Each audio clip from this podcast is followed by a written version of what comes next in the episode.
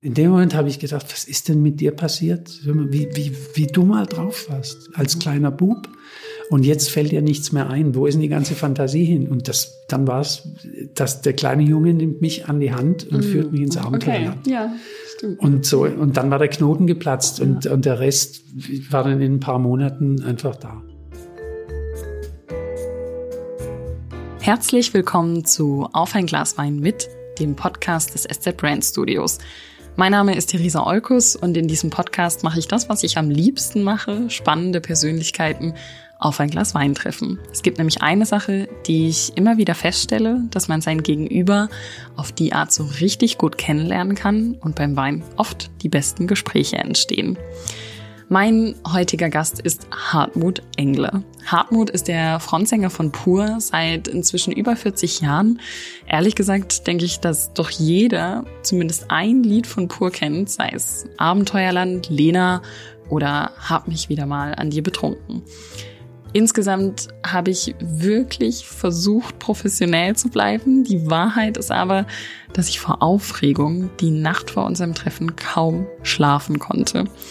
Man muss vielleicht dazu sagen, dass ich mit Pur groß geworden bin und bis heute mit Abstand meine meistgespielte Playlist die Pur Playlist ist. Kurz, mit Hartmut bin ich also in den Kindergarten gegangen, zur Schule, zur Uni und bis heute durch irgendwie jede Lebenslage. Und damit bin ich ganz sicher nicht die Einzige. Umso mehr war ich aber natürlich auch gespannt, ihn jetzt endlich persönlich kennenzulernen. Wir haben uns in seiner Heimatstadt Bietigheim-Bissingen getroffen. Und weil er mir erzählt hat, dass er nach einer gespielten Show immer ganz überwältigt und fast schon emotional ist, wollte ich natürlich von ihm wissen, wie es ihm ganz ohne Konzerte im Ausnahmejahr 2020 ging. Ich habe ihn gefragt, wie man es schafft, scheinbar so viele Menschen mit seinen Liedern tief aus der Seele zu sprechen und warum er zum Glück nie müde wurde, in seinen Songs oft auch eine politische oder kritische Botschaft einzubauen. Und ja, ich habe ihn auch gefragt, ob er den berühmt-berüchtigten Pur Party Hitmix überhaupt noch hören kann. Was den Wein anbelangt, muss man zugeben, ich habe Hartmut ganz schön gefordert. Ich habe ihm einen Wein mitgebracht, der sowas von fernab der konventionellen Art ist und was, was man so, würde ich sagen, bisher eher weniger kennt. Es war eine Rebsorte, die in seiner Heimat zwar zu Hause ist, nämlich Trollinger, aber die man in der besonderen Art dort aktuell doch eher noch selten findet. Es war ein Naturwein, also ein Wein ohne alles, ohne zusätzliche Hefe, ohne Schönung und ohne Klärung, also fast schon naturtrüb, könnte man sagen.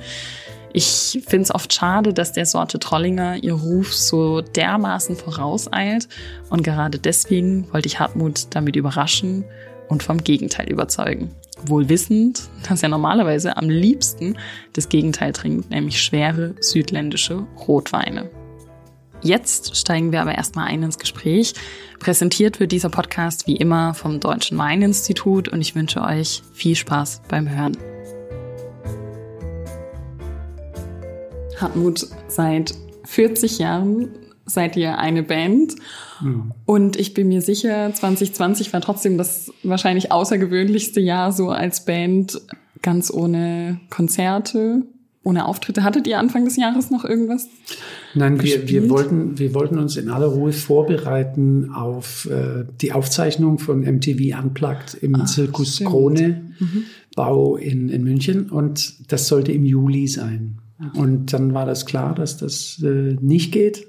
Und äh, wir wären jetzt nächste Woche praktisch äh, zum Proben gekommen äh, und äh, hätten uns für November, Dezember auf große Hallen, ausverkaufte große Hallen mhm. gefreut. MTV Unplugged, aber das wird jetzt alles erstmal nicht sein. Und wie es dann weitergeht, das weiß man nicht. Also mhm. es ist schon ein merkwürdiges Gefühl, so dessen beraubt zu sein, auf was man sich beruflich am meisten freut. Nämlich und das für immer noch auf der Bühne stehen, ja. Ist für uns nach wie vor die, die Kür. Die Pflicht, Studio ist für mich äh, Pflicht, für, für einen oder anderen Musiker ist Studio fast lieber, aber für mich ist äh, auf die Bühne gehen und Kontakt mit den Leuten haben, das ist es. Und das ist jetzt in der Form nicht möglich. Aber es war tatsächlich dann gar kein Konzert richtig Nein, dieses Jahr. Ich war im September 2019, hat unsere Open Air Tour aufgehört. Das war das letzte Konzert, das ich Stand jetzt gespielt habe. Und wie ist das Gefühl so in einem Jahr wie 2020? Kribbelt es schon arg? Also es ist schon was, was eigentlich dazugehört und was man braucht, oder? Also ich kann schon mal ein Jahr warten, wenn ich genau weiß, dann und dann geht's los. Das wäre jetzt auch eine lange Pause gewesen. Wir hätten ja nur diese Aufzeichnung gehabt im Sommer. Äh, allerdings mit einer unglaublichen Vorbereitung. Wir hätten amerikanische A cappella äh, Stars da gehabt. Wir hätten eine Band aus der Schweiz, die Klezmer-Musik macht. Ähm, wir hatten so viele tolle Gäste eingeladen und es war alles logistisch vorbereitet und es ist jetzt alles einfach nicht gewesen. Und oh, das ist so bitter. Ja, und ja. Äh, jetzt befasst man sich einfach nur mit dem Gedanken, irgendwie ein Ziel möchte man haben und ähm, irgendwann dann mal wieder auf die Bühne. Im Moment kann es keiner sagen. Wir haben jetzt äh, quasi nicht, nicht wirklich als Notlösung, aber unsere Pläne einfach umgeworfen und gesagt, wir feiern einfach unsere 40-Jähriges ein bisschen früher. Eigentlich wäre es erst im Frühjahr gewesen. Ah, das wollte ich nämlich auch ja. noch fragen, ob es so ja. exakt. Nee, so ganz war. exakt. Eigentlich mhm. Frühjahr äh, nächsten Jahres. Aber mhm. die Platte kommt jetzt quasi vor Weihnachten. Und dann hat man die im Frühjahr und kann ein bisschen gedanklich mitfeiern, solange wir es nicht mit den Leuten physisch können. Üben für ja. zum Mitsingen für die MTV ja. Unplugged Tour. Gehen wir doch noch mal ganz zurück, also ins Jahr 1987, als passenderweise heute hab mich wieder mal an dir betrunken, war ja eigentlich so der erste Radio Radio Hit, also das erste, das so bundesweit äh, über die damals ja nur vorhandenen öffentlich-rechtlichen Sender ganz gut gespielt wurde. Ja. Das war so unser Einstieg in das die Medienwelt. Mit dem die Leute euch heute verbinden und, und ähm, ja, mit dem alles losgegangen ist. Ich kann mich noch erinnern, also bei mir ist pur so ein wirkliches Kindheitsgefühl, mhm. ähm, weil wir immer von der Schule heimkamen und pur lief, wenn die Mama geputzt hat oder sonst irgendwas. Und äh, sie hat immer gescherzt, dass wir äh, kein Gedicht auswendig lernen können, aber alle Songtexte äh, auswendig können. Und ich weiß noch, dass ich habe mich wieder mal an die betrunken, so als Kind noch gar nicht verstanden habe, diesen hochprozentigen Liebesrausch. Ich glaube, das kommt wahrscheinlich erst ein bisschen später. Ja, aber das war ja eigentlich wirklich der, der allererste so größere Hit. Ähm, wenn du dich zurückerinnerst, was wäre gewesen, wenn, wenn dieser Durchbruch damals nicht gewesen also der, ich sag mal, der wirkliche Durchbruch, dass wir sagen konnten, so ab jetzt ist das auch finanziell eine freudige Angelegenheit.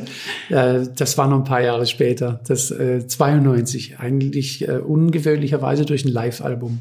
Unser erstes Live-Album, wo wir eben auch Stücke wie Hab mich wieder mal eine betrunken, alles was bis da schon im Radio für die Leute hörbar war, was sie aber noch nicht immer ganz klar identifizieren konnten, zu welcher Band es gehört, das haben wir quasi best of live gespielt und die Platte war dann unser, unser erster wirklicher Millionenseller. Und ab da äh, war das finanziell irgendwie auch ganz prima. Da mussten die Schwa Filmschwaben sich auch keine Gedanken nee. mehr machen. äh, also, also ab da war das, war plötzlich ähm, die Hungerleiden, die, die studentischen Hungerleiter, äh, die zwar gefühlt Profimusiker waren ab mhm. 87, da war die Unterschrift unter einem Plattenvertrag, wir haben aber, ich glaube, wir haben 1500 Mark im Monat haben wir uns ausbezahlen können. Okay, das, das ist ja doch. Das ist überschaubar. Also überschaubar, wollte ich gerade sagen. Die meisten haben noch günstig zu Hause gewohnt. Und äh, ich war also auch ganz lange noch äh, wirklich eingetragen, äh, eingetragener Student Englisch, Deutsch für Lehramt am Gymnasium und habe das äh, bin dann auch nicht mehr hin, aber man ist noch ein bisschen eingetragen gewesen, solange das noch nicht so ganz gut und rund lief. Äh, was sonst gewesen wäre, wenn es nicht geklappt hätte, dann vermutlich das Studium beenden und mhm. dann wäre ich heute Gymnasiallehrer. Mhm. Aber begonnen hat ja tatsächlich alles auch am, ähm, am Gymnasium in mhm. Bietigheim-Bissingen, kann man sagen. Da habt ihr euch kennengelernt. Seid ihr manchmal zurück an so einer alten Wirkungsstätte? Weil dort waren ja ähm, auch die Bandanfänge, oder? Ja, also das mhm. ist, da gibt's viele Zufälle. Mein, mein Sohn hatte ähm, ein paar Jahre lang Schlagzeugunterricht äh, in den heiligen Räumen unseres alten Gymnasiums. Und da habe ich ihn immer hingebracht und habe dann gewartet draußen und dann äh, sind die Gedanken nochmal zurückgegangen. Und es wird auch für, für äh, Doku-Filmchen immer noch gern genommen, okay. dass man den alten Hausmeister fragt, wie waren die Jungs damals und den gibt's immer noch? Das, einen, einen davon gibt's wirklich immer noch. Und äh, auch zum Teil auch Lehrer, die jetzt vermutlich alle schon in Rente sind, aber die, die gibt's alle noch. Äh, die Fluktuation in Bietigheim ist generell nicht so groß. Also man, wenn man sich an Menschen gewöhnt hat, dann kann man die noch sehr lange hier immer wieder treffen in der Stadt. Man sieht auf die gleichen Leute, ja. das ist doch eigentlich auch schön. Finde ich auch. Ja. Ähm, ihr habt euch dort ja kennengelernt. Du bist aber, wenn ich das richtig verstanden habe, ja so als letzt, eigentlich letztes Glied in die oder eigentlich als die Stimme dann ja, dazu gekommen? Das war ab, ab 1975 fingen mhm. die Jungs an. Die waren fast alle eine Klassenstufe höher als ich. Mhm. Und ich habe dann beim Keyboarder Klavierunterricht genommen und der sagte, ich habe dich ja mal singen gehört zum Klavier und du singst ja ganz gut. Wir brauchen mal einen Sänger, der vorne sitzt. Bis dahin hat der Schlagzeuger von hinten gesungen und das war nicht wirklich ah. optimal. Und dann bin ich eingestiegen und dann gab es noch einige Umbesetzungen. Also von der Mannschaft, die heute übrig ist, oder dann ab 81, haben wir gesagt, hat sich die Spreu vom Weizen das getrennt. Das wäre ein Jubiläum nächstes genau, Jahr. Genau. Okay. Und ab 81, da kam Rudi dann als letzter von den eigentlichen fünf, die dann pur geworden sind, noch dazu. Ich war sozusagen der dritte und äh, mhm. bin aber heute mit dem Ingo zusammen der Dienstälteste. Also wir spielen seit 76 zusammen in der Band. Das heißt, das ist schon ein bisschen mehr sogar als 40. Das ist 44 Jahre. Ja. Wann hast du gemerkt, also Ingo ist es ja dann aufgefallen, deine mhm. Stimme, und ähm, wann hast du gemerkt, dass du eben nicht nur eine gute Stimme hast, sondern auch ähm, die Texte, also die Gabe, die Texte so zu schreiben? Also das mit der Stimme, das, das kam von Haus aus. Mama, mhm. Papa, Singgemeinschaft Ingersheim. Oh, oh der, der Gesangsverein. Schwester, Schwester, äh, ambitionierte äh, Sängerin, auch okay. äh, hobbymäßig. Mhm. Und mein Bruder hat als Student auch in vielen Bands gespielt. Also es wurde im Hause Engler generell ganz gern und viel gesungen. Nicht immer gemeinsam, aber jeder so für sich. Äh, und ähm, die Ambition, dann in so eine Band reinzugehen, das war dann aber wirklich Zufall. Also ich bin da nicht rumgelaufen und hab's gesucht, sondern das kam dann wirklich auf mich zu. Und mir hat dieses dreimal in der Woche Proben mit den Kumpels, wir waren dann so wie, wie so eine Gang. Wenn man in der Pubertät ist, dann ist es ein schönes Gefühl, dass man sich irgendwo zugehörig fühlt und dass man dieselben Hobbys hat äh, wie, wie die anderen, die dabei sind.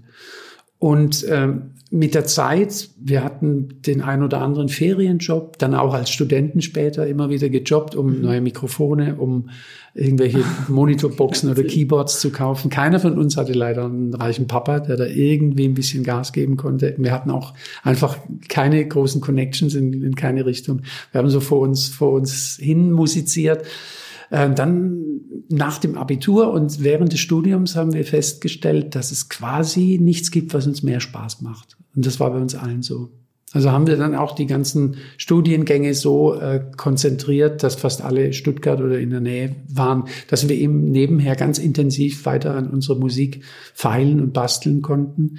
Haben zum äh, Gelderwerb in amerikanischen Clubs Musik gemacht. Die gab es ja damals ganz viel Soldatenclubs, NCOs okay. und Officers Clubs. Mhm. Und da haben wir von ACDC bis Zappa alles mögliche gespielt. Ich wollte gerade fragen, was da so gespielt wurde. Das war eine harte Pur. Schule. Das, da, ja, zum Beispiel. Also was war da so auf der also, Bühne von Pur? Das, unter der, der Unterschied äh, zwischen den verschiedenen äh, Engagements, die hatten einfach immer Donnerstag, Freitag, Samstag gibt es Live-Musik im Club. Und manchmal waren da fünf Jungs, die haben die ganze, ganze Zeit nur Play Some Van Halen, Play Jump oder Play Some ACDC äh, geschrien. Und dann hatte man Offiziersclubs, da war alles ganz fein. Da hat man dann so ein bisschen Elvis ausgepackt. Und dann gab es auch Festzelte, Kaiserslautern zum Beispiel, eine Amerikaner Hochburg okay. zu der Zeit. Und da hat man dann vor 2000 äh, relativ angetrunkenen GIs, die auf den Tischen getobt haben, gespielt. Und das alles musste man dann irgendwie bewerkstelligen. Und das war eine total ähm, harte und gute Schule. Und wir waren umso ähm, begeisterter, dann nur eigene Musik in kleinen Jugendhäusern zu spielen vor 30 Leuten. Aber wir hatten äh, die, die, die, Professionalität mhm. des Auftretens, die haben wir uns da schon auch mitgeholt wenn ihr in diesen amerikanischen Clubs gespielt habt und du meinst auch ähm, das Studium, du wärst wahrscheinlich Englischlehrer geworden. Mhm. Es stand aber nie zur Debatte, dass die Songs, die ihr schreibt, auf Englisch sind, oder? Doch, als ich in die ja. Band eingestiegen bin mhm. mit, mit 15, da ähm, hatten die entweder Coversongs oder eben ganz äh, schlecht getextete Schulenglisch-Songs. Äh, oh. Und äh, Here we standing on the stage like some monkeys in their cage. So, war eine Songzeile? So, das war eine Songzeile, ja. Von einem dieser Werke aus der Zeit. Und die kam von, von Die kam noch okay. nicht von die kam nicht von mir. Ich habe dann ein, zwei Auftritte gespielt und dann habe ich den Jungs vorgeschlagen, wie wäre denn das, wenn wir mal Deutsch probieren würden? Wir waren neben der Spur, wie sonst keiner. Damals gab es die neue Deutsche Welle. Äh, wir haben Hermann Hesse äh, Texte vertont. Auf, oh, auf, am Trend auf, vorbei. Am, komplett am Trend vorbei. Wir waren romantisch verspielt und alle anderen haben da, da, da gemacht. Und, äh, uns hat gelangt. Ist, äh, uns hat keine Plattenfirma wirklich auch nur anhören wollen. Es war alles irgendwie daneben und verkünstelt und äh, 15 Minuten Stücke, aus denen man später vermutlich fünf gemacht hätte. Äh, ja, das, das war die, die ganz heiße Phase. Wir hatten, wir hatten lange Haare und Pargas und äh, waren alle, glaube ich, komplett links ausgerichtet mhm. äh, und ja, haben das so durchgezogen.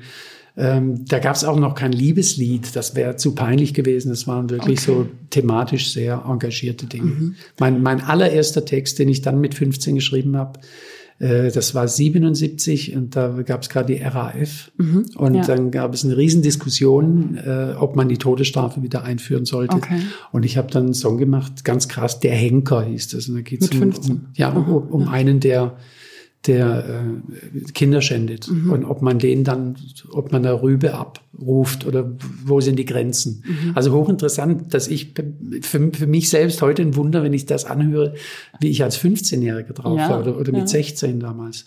Und das gibt's auch auf, auf Platte. Mhm. Die, die allererste, die wir noch selbst gepresst haben, ohne Plattenfirma, die ist dann aber 83 erst erschienen. Da sind die Erstlingswerke drauf. Und das Lied heißt Der Henker und das kann wow. man da wirklich noch das hören. Gibt's sogar auf Spotify. Oh, dann muss ich mal. ja, es ist, es ist lustig, wenn man, wenn man die Hintergründe bedenkt. Ja, aber dieses politisch, gesellschaftlich engagierte, auch nachdenkliche ja. ist ja schon auch bis heute geblieben, ja. oder? Ja, auf jeden Fall. Also wir sind Unterhaltungskünstler und äh, ein Konzert sollte auch so sein, dass die Leute am Schluss wirklich glücklich rausgehen. Aber das heißt ja nicht, dass man permanent nur Friede, Freude, Eierkuchen, Eierkuchen verbreitet und, und die Leute nur schunkeln lässt. Das darf alles auch sein, ja. aber, aber es gibt schon die Momente, wo wir auf andere Dinge abzielen. Und das mhm. macht pur aus. Und ich glaube, das hat uns letztendlich auch die Akzeptanz und die Glaubwürdigkeit äh, gebracht, die, die man braucht, mhm. wenn man das so lange macht. Ihr hattet ja auch, ich, das bringt mich zum Stichwort pur, äh, ja genau. Ich mache mal den Wein nebenbei Ohne, auf. Kein Scholle. Kein nee, nee, Scholle. keine Scholle. Aber ich bin, ich bin sehr gespannt, was du, was du sagst. Ja, weil anders, ich, der ist anders. Ja, genau. Ich habe so lange, also ich habe ehrlich gesagt in letzter Minute gerade nochmal umentschieden, was ich dir mitbringe. Bist du denn experimentierfreudig? Ja, ja. ja bei, bei Wein, ich liebe Experimente. Oh, jetzt, dann hätte ich sogar das andere. Ja, das, also es ist ja nichts langweiliger, als, als bei Weinen immer denselben zu trinken. Okay, bei, bei dem also Angebot, dann, das es gibt. Dann bin ich ja sowas von froh, weil ähm, ich würde jetzt mal behaupten, es steht nicht vorne drauf, ne? Du kannst es noch nicht sehen. Mhm. Ähm, ich würde jetzt mal behaupten, das ist, was du sonst wahrscheinlich eher nie trinkst. Also ich, ich muss ja zugeben, ich habe mich, ähm, ich habe auch mit deinem Management gesprochen, was du denn gerne, in welche Richtung, da wurde auch gesagt, sehr gern ähm, auch dunkle rote ja. Weine. Zu der Jahreszeit besonders. Ja, also im, im, im Sommer, ich bin ja auch viel, viel auf Mallorca, weil ich da ja. ein Haus habe, da ist Weißwein und Rosé, aber jetzt zu der Jahreszeit liebend gern Rotwein. Okay, also Rotwein ist es. Ich schenke dir mal ein, vielleicht. Mhm. Ähm, Dunkelrot ist natürlich was anderes, ne? Mhm. Ja, das. Was würdest du sagen, wenn ich Trollinger mitgebracht habe? Ähm, es, es, gibt, es gibt inzwischen auch gut gemachte Trollinger. Mhm. Aber das ist natürlich äh, für jeden von uns, denke ich, äh, da haben wir so ein, so ein piefige, piefige ältere Leute, die, ja. die in der Weinstube sitzen und in diesem Viertel ist, Viertel, Viertel ist ja. die Viertel ist Schlotzer. Ja. Und die trinken Lemberger oder, oder ähm, was, was trinken die? Ja. TL sogar. Genau, Trollinger Lemberger. Und äh, die waren eigentlich mehr so die saure Abteilung immer unterwegs. Mhm. Und ich denke, wir haben zu der Zeit dann eigentlich hauptsächlich, wenn wir in der Kneipe waren, oder eigentlich nur Bier getrunken. Man hatte in, in unserem Alter gab es ja nicht dieses Vorglühen mit den, mit den Mixgetränken, mhm. sondern wir haben ja. wirklich einfach Bier getrunken. Und ähm, das mit dem Wein kam dann wirklich erst auch ein bisschen durch den Erfolg, als man sich mal einen guten Wein auch gegönnt, gegönnt ja. hat oder auch eingeladen wurde, mhm. wo es gute Weine gab. Mhm. Und ich kann mich noch an den Chef von der Plattenfirma erinnern, ja. der, der gesagt hat, ihr lest nicht immer die Karte von oben, ihr lest sie jetzt auch mal von unten. Oh, aber da stehen immer die, die da hochpreisig die waren. Ja, ja, aber da wir sehr erfolgreich waren, mhm. dann irgendwie Anfang der 90er, äh, hat man uns so ein bisschen dazu erzogen, auch mal was Exklusiveres zu Aha. probieren. Und da haben die meisten von uns dann festgestellt, dass ein guter Wein Aha. mitunter, auch wenn er ein bisschen teurer ist, dann halt auch richtig gut so schmeckt. So eine gewisse Knigge, die man dann mitbekommen ja, ja, hat. So und, und, kannst du dich erinnern, also würde mich nur mal interessieren, was das so war. Hat, hat man sich damals Champagner gegönnt oder hat man sich irgendwelche... Ähm, also ich, ich spreche jetzt wirklich von der Zeit so bis ja. 87, da war der Plattenvertrag. Also noch kein Champagner. Da gab es noch kein Champagner. Ich, den Champagner gab es dann wirklich, das war schon ein bisschen, das hat, das haben wir gespürt. Mhm. Äh, als wir dann zu Mitumsatzträgern der Plattenfirma wurden, wurde dann äh, Mehr eigentlich, eigentlich, da wurde die Spesen extrem in die Höhe getrieben. Mhm. Und äh, wir haben dann auch im Sterne-Restaurant in Stuttgart, äh, unsere Plattenfirma war damals die kleine Firma Intercord in Stuttgart, mhm. klein, mhm. aber oho, mhm. mit, mit guten Künstlern. Reinhard May war da dabei, Depeche Mode war dabei. Okay. Und ähm, wenn wir da eine Geschäftsbesprechung waren, dann wurde die immer mehr ins Sterne-Restaurant mhm. verlagert. Und der Chef der, der Plattenfirma hatte damals auch einen Riesenspaß, weil er hat ja auch natürlich immer mitessen und mit mhm. trinken dürfen, wenn er Künstler mhm. eingeladen hat. Und da gab's äh, schon Champagner vorneweg. Ja. Und dann hat er im Prinzip erstmal die Weine bestellt und hat gesagt, probiert's einfach mal. Ja. Wenn es euch nicht schmeckt, dann könnt ihr das ja stehen lassen. Ja. Und, und äh, ja, und dann haben wir irgendwie mal einfach die Lust, Lust und Laune entdeckt, einfach komplett unterschiedlich zu probieren. Italiener, Franzosen, Überseeweine. Und in den letzten Jahren muss ich sagen, äh, trinke ich aber doch auch zunehmend wieder einheimisches mhm. Gewächs, weil mhm. äh, ich denke, ich denke, die Kunst, die Kunst des Weinmachens ist ja eben nicht nur Sonne und ganz, so ganz viel Sonne. Ja. Denn ähm, die, man hat da sehr aufgeholt. Ich finde äh, die deutschen Rotweine, die guten, immer noch etwas hochpreisig mhm. im Vergleich, aber mhm. es gibt natürlich sehr leckere. Mhm. Und da ich äh, seit über 20 Jahren Haus auf Mallorca habe, habe ich auch da natürlich genau verfolgt, wie vom Anfang billige, gut, ne? billige äh, Weine nur hergestellt mhm. wurden, obwohl da extrem viel Sonne da ist mhm. und die ja auch flach anbauen können, wie sie ja. wollen. Da gibt's inzwischen ganz fantastische, mhm. speziell auch Rotweine. Mhm. Ja, ich habe halt überlegt, jetzt ähm, in Bietigheim ein bisschen bist du aufgewachsen hier in der Region, du kennst ja die, die, die Weinregion um dich herum. Mhm. Und ich wollte ja trotzdem noch eine Überraschung mitbringen nee. und dachte, komm, wie, ich probier's mal. Wie, wie, ich bringe einfach Trollinger mit. Jetzt bin ich ganz gespannt, okay. was du sagst, weil es, du hast ja schon gesagt, weil er anders heißt. Geht das so in deine Richtung? Also ich hab's, ich hab's gern, damit er mir richtig schmeckt, mhm. müsste ein bisschen kräftiger sein. Mhm. Ja. Also der ist, den, den, den kann man, den kann man prima trinken mhm. zum etwas derberen Essen oder ja, so, würde ich ja. sagen. Das ist jetzt aber. Hm. Ja, ähm, also ich hm. finde, das unterscheidet ihn ja auch von diesen ganzen schweren. Ja. Also es wäre für mich sogar fast so ein, falsch, ein falsches Gesicht, was man Trollinger aufgesetzt hätte, weil Trollinger per se ja immer ein bisschen eher so fruchtbetont, ein bisschen leichter ist. Ja. Äh, ein bisschen zugänglicher und das ist jetzt eben deswegen auch ich wollte was ganz also in seiner pursten Form das war Wie eigentlich meine Idee anders ähm, also, der Trollinger. Also genau. den würde ich, den würde ich, ähm, den, den kann man trinken. Ja. Speziell, ich würde sagen, zum Essen.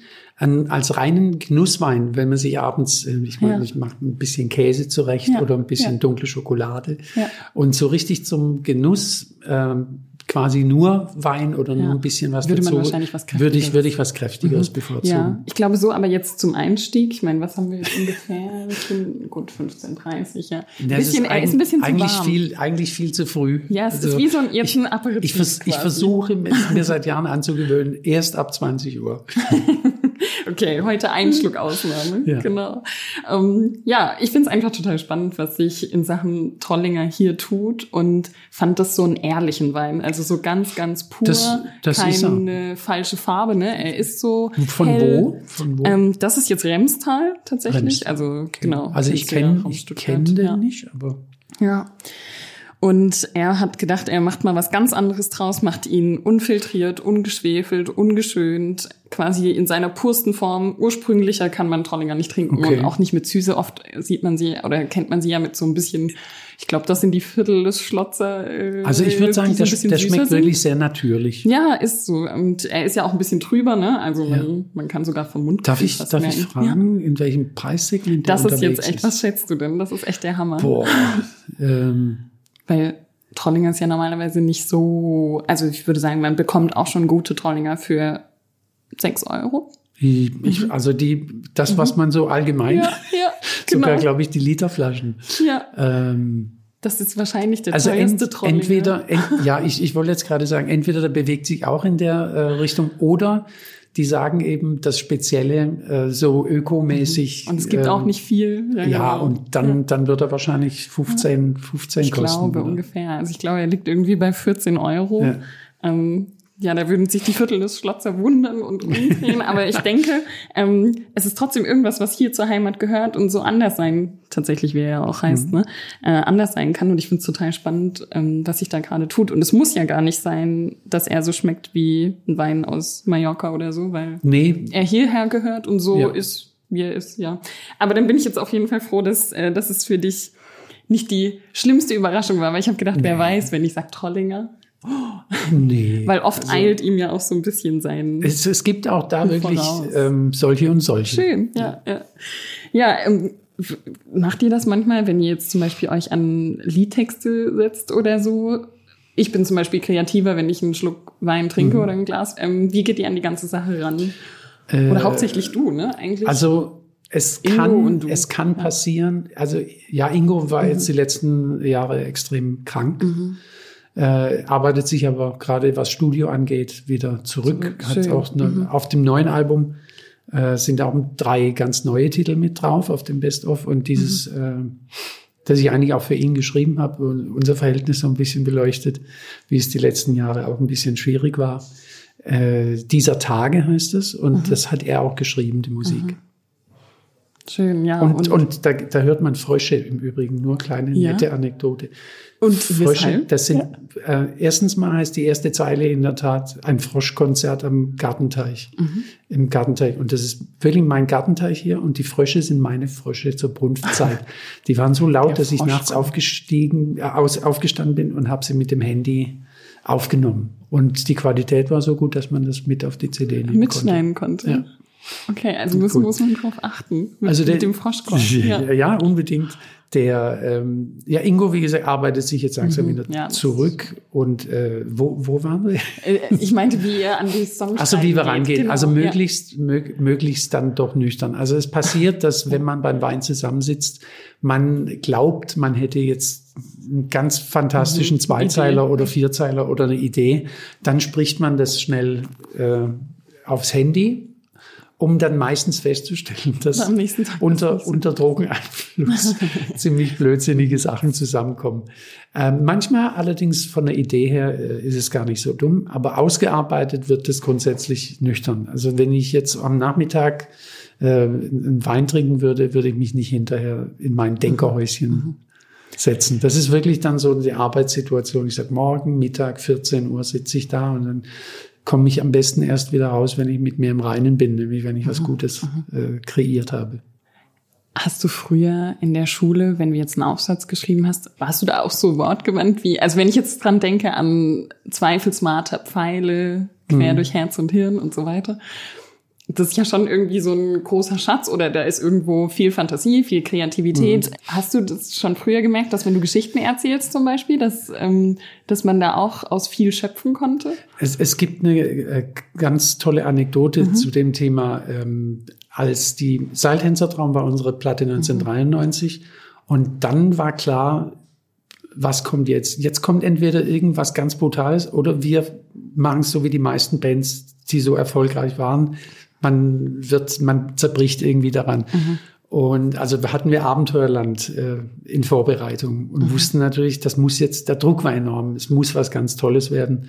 Und ich hatte eine richtig gehende Schreibblockade. Also mhm. die, die Songs waren zum Teil schon wirklich weit gediehen und mir mangelte es an guten Texten.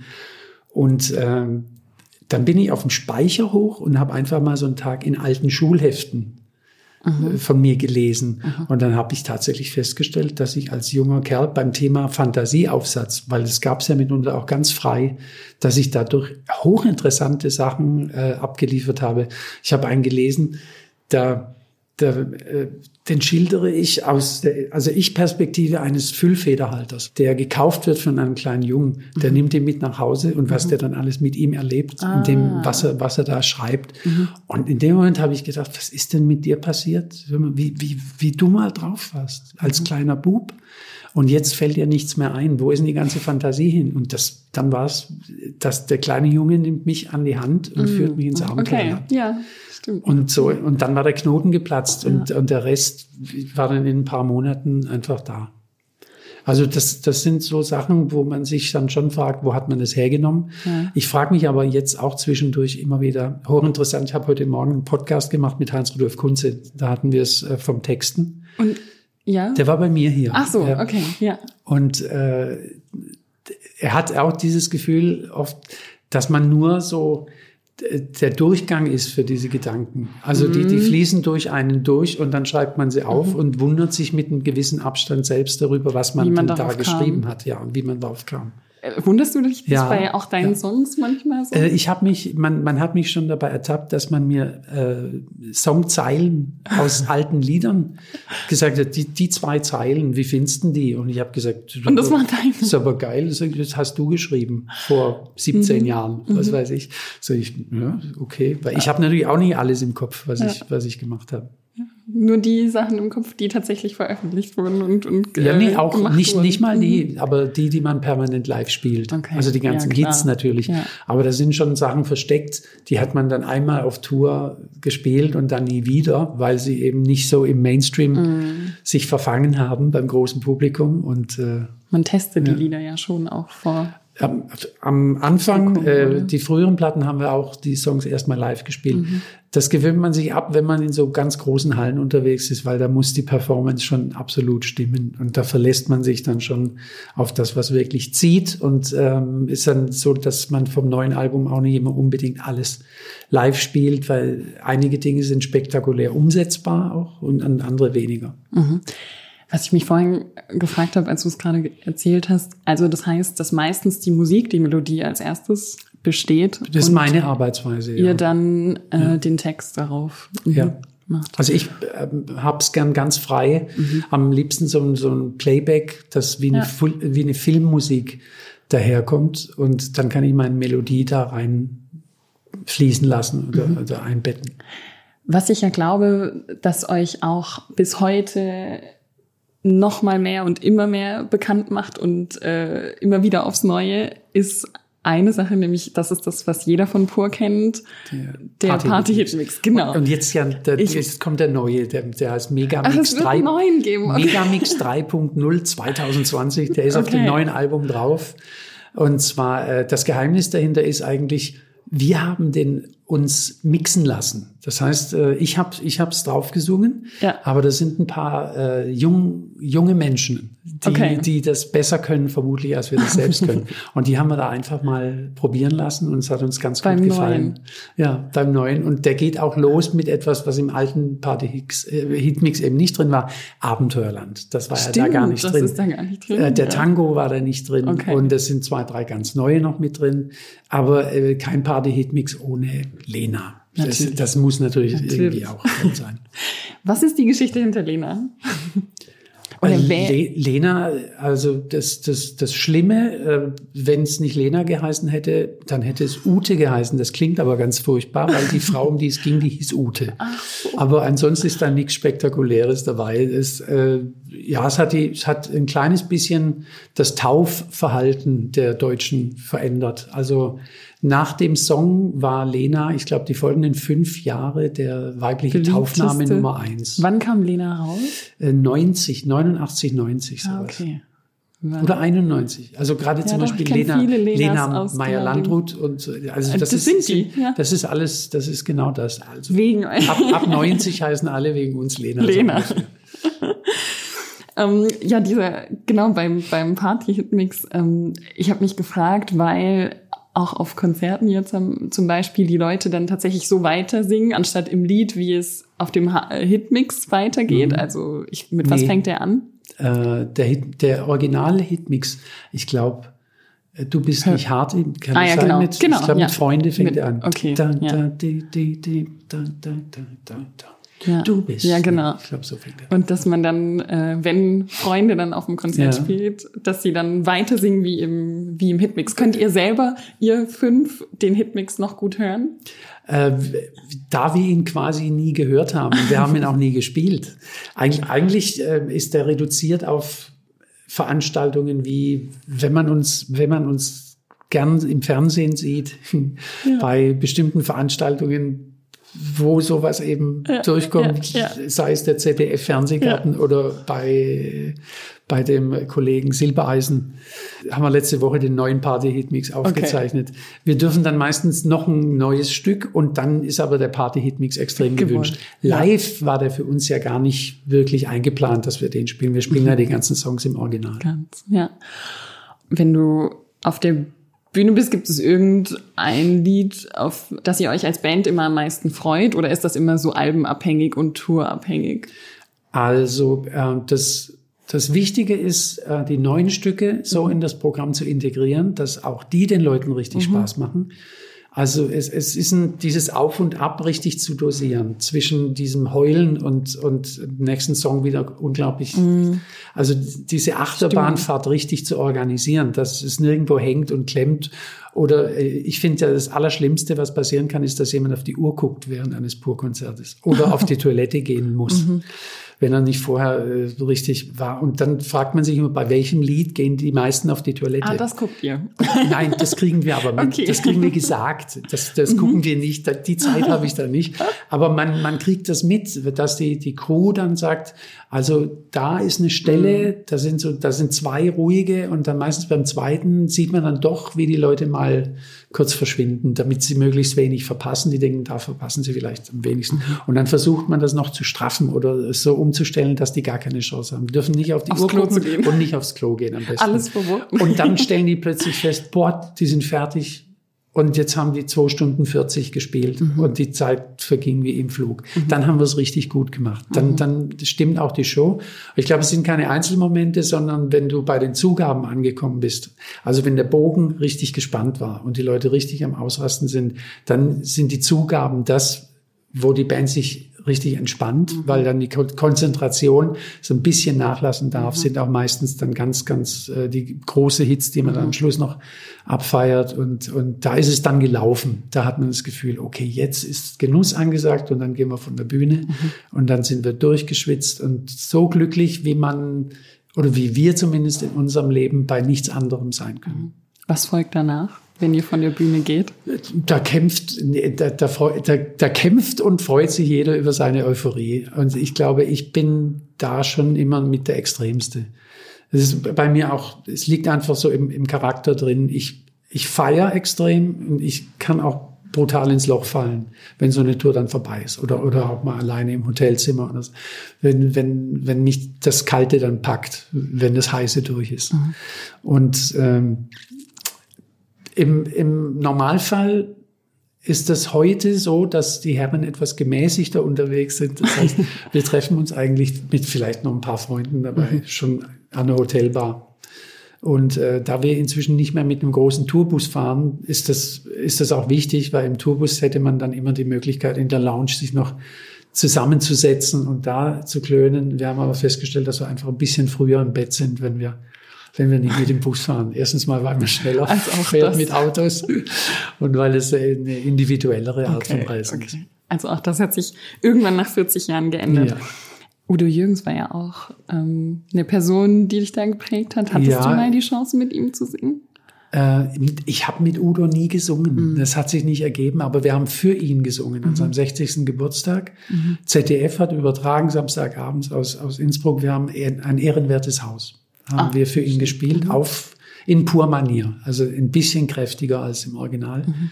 Und äh, ich war eben, ich war Roadie bei ihm als Anfang 20er. Ja, deswegen, das natürlich. Ja. Und dann hatten wir ganz lange natürlich Pause und er hat dann irgendwann in einem Interview gesagt, er schätzt diese neue Band pur sehr die er da oh, im Radio hört, ohne zu wissen, ohne zu wissen, wer das dass ist. Dass du damals mit ihm unterwegs warst. Genau, und als wir uns dann bei einer Fernsehshow, äh, in der wir beide aufgetreten sind, äh, getroffen haben, hat er mich in der Tat auch wieder erkannt. Es hat ein bisschen gedauert, und ich wusste, wo er mich hintun soll. Und ab da äh, sind wir tatsächlich öfters mal intensiver ins Gespräch gekommen. Ich bin, habe ihn öfters auf Konzerten besucht und waren wir hinterher noch was trinken und über, wie, was waren die Themen? Gott und die Welt und Musik und Frauen. So ah. Hast du so eine, äh, ich weiß nicht, Spotify-Playlist oder irgend so Playlist, die bei dir immer wieder läuft, also die man so mit seit Jahren mit sich herzieht und na, ich, wo ich bin, alle Lieblingssachen drin sind? Ich bin so ein Späteinsteiger bei sowas. Ich habe ich hab die CD. CD ja. Ich habe erst habe ich die die LP. Die, ich mhm. habe Vinyl verteidigt, mhm. als alle gesagt haben, dass in ein paar Jahren weiß keiner mehr, was eine Vinylplatte ist. Habe ich gesagt, ihr spinnt doch. Jeder CD will doch dieses Ding aufmachen und dieses großen wunderschönen Booklets anschauen mit den tollen Fotos. Dann so ein kleines Plastikteil, nie im Leben. Und und jetzt jetzt ist die CD äh, im, im Auslaufen. Und äh, ich, ich benutze natürlich schon auch die, die Streaming-Dienste, mhm. aber bei mir macht die Listen eigentlich äh, meine, meine Freundin. Mhm. Also die ist bei uns der DJ, wenn wir im Auto sitzen. Mhm. Ich lasse mich dann immer sehr gern überraschen. Und wenn, wenn ich drauf drücke, dann kann es schon passieren, dass da die Beatles rauf und runter laufen. Okay. So wie es auf Vinyl auch wäre. Ja, das wäre nämlich die Frage gewesen, was, was da so läuft. Also wenn man sich fragt, was du, was du privat dann so hörst. Um, ähm, zum Wein, wir haben vorhin schon drüber gesprochen, in Bietigheim-Bissingen ist ja irgendwie deine Heimat, dein Zuhause. Hast du so einen Lieblingsplatz irgendwo hier in der Nähe? Definitiv, oder mein, ja? mein Garten. mein, mein Haus und mein Garten und zwar einfach deshalb, weil das der Ort ist. Ich habe einen sehr großen Garten. Mhm. Und der liegt auch sehr schön am Rand und da gibt Mit es mit Teich und meinem, meinem Hirnhäusle, okay. meiner, meiner, mein Arbeitspavillon äh, mit äh, Rehen. Wir haben drei Rehe, die uns fast täglich besuchen. Mhm. Die, die, sind auch in dem Teich, die baden da auch. Was? Wir haben, wir haben Eichhörnchen, wir haben jede Menge Vögel, wir haben zwei Katzen, die frei nach draußen und ins Haus reinkommen. Äh, und das ist mein Refugium. Wenn ich da von außen die Tür zumache, A, kann keiner reingucken mhm. und B, ist es, ähm, da ist der Jogginghosen Hartmut unterwegs. Oder gegebenenfalls auch der, der nackte Hartmut, weil er gern Sauna macht und dann einfach nackt äh, durch den, über den Rasen rennen kann, weil Niemand schaut. Niemand schaut. Und das ist so. Und deshalb ist das mein Lieblingsplatz. Ich habe das jetzt vor allem in diesem Jahr während Corona natürlich extrem äh, zu schätzen gelernt, weil ich da mal wusste, wie es den anderen jetzt gerade geht, die Kein nicht, nicht raus dürfen und die keinen mhm. so großen Garten und so ein schönes mhm. Haus haben. Und da habe ich gedacht, also für diese Fälle ist das zweifellos die beste Möglichkeit, wie man das über, überwintern kann. Ja, das stimmt. Aber es gibt jetzt keinen so Aussichts Platz doch, über Weinberge aber, aber die habe ich so, dann nicht. Doch, ich also ich habe meiner Freundin, die ja, die ja nicht von hier ist, okay. meine Lieblingsplätze äh, ja. schon gezeigt. Ich habe äh, mein Bänkchen auf den Weinbergen. In, ja. Ich bin ja nicht in Biedigheim geboren und aufgewachsen, Ach sondern so, erstmal in Groß-Ingersheim, mhm. Ingersheim, mhm. fünf Kilometer weg. Ach so gut. Okay. Und dann dann zum Gymnasium zur fünften Klasse, dann nach Biedigheim und später dann von Ingersheim nach Biedigheim gezogen, okay. als das zu heftig wurde mit Aha. dem Abenteuerland. In okay. wollten die Leute, die das ist auch so eng im Raum dann doch noch die, mal ein bisschen Kaffee Abenteuer. bei mir so am oh. Sonntagnachmittag. Und, und dann bin ich Papa geworden und habe ich gesagt, ja, jetzt müssen wir unsere, an der Lebenssituation ein mhm. bisschen was ändern. Mhm. Und äh, das war dann okay. Aber das Bänkchen, wo, wo der erste Joint geraucht wurde, mit, mit, mit, mit äh, das Alter, Alter lasse ich jetzt weg. Das war mit dem Mofa in die Weinberge rein und oben am Schlösschen, da gibt's ein kleines romantisches Schlösschen. Mhm in dem sogar ein Schulfreund für mich auch gewohnt hat. Das okay. waren also die, die Schlossherren. Wahnsinn. Und äh, da gibt's eine wunderschöne Aussichtsplattform. Das ist einer meiner Lieblingsplätze. Oder eben, äh, wo, wir, wo wir am Lagerfeuer ähm, Musik gemacht haben. Einfach die Gitarren auspacken und die Mädels beeindrucken. Das war mein damaliger Schlagzeug und ich, wir waren ein eingespieltes Team. Wir haben dann immer äh, äh, Jim Croce hat er immer gern gespielt, Neil Young und solche Sachen. Mhm. Und, und da schmolzen die Mädels dahin. Zumindest für die paar Minuten am Lagerfeuer. Bis dann die Gitarre wieder eingefangen wurde. Ja, ähm, lass uns doch noch mal anstoßen. Mhm. Es hat mich sehr gefreut. Ja, mich auch. Prost. Prost. Und vor allem bin ich froh, dass ich jetzt mit dem Wein doch gar nicht so schlecht lag. Das war mein Gespräch mit Hartmut Engler. Das nächste Mal gibt's dann einen Riesling von der Nahe, zusammen mit einer großartigen Schauspielerin, auf die ich mich jetzt schon freue. Euch sage ich danke fürs Zuhören. Ich hoffe wie immer, dass euch unser Gespräch genauso viel Spaß gemacht hat wie mir.